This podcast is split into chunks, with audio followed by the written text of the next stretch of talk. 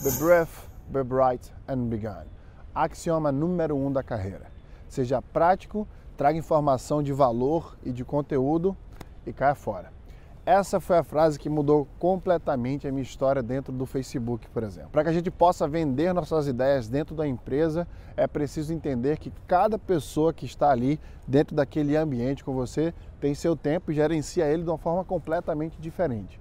Você precisa entender e respeitar isso.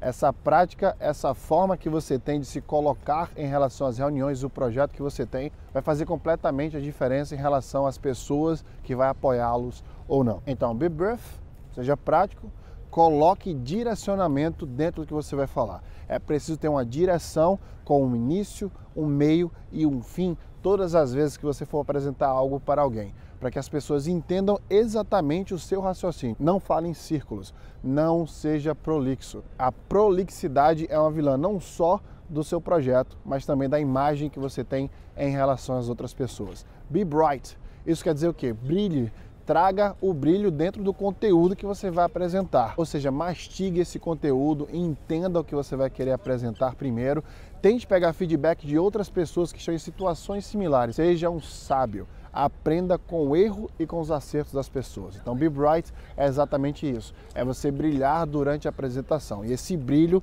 ele vem com o seu conteúdo e o direcionamento que você quer dar. E por fim, Be Gone Deixe a sua mensagem e se coloque à disposição, porque as outras pessoas irão atrás de você. Be brief, be bright and be gone. Dê sua mensagem, seja direto e caia fora dali. Deixe as pessoas mastigarem o que você acabou de falar, deixe elas digerirem todo aquele conteúdo. Certamente Dessa forma que você vai colocar o seu projeto e a sua ideia, elas irão atrás de você. Esse é o primeiro axioma da carreira, você precisa segui-lo para constituir a sua imagem em relação às outras pessoas e para vender a sua ideia. Be brief, be bright and be gone.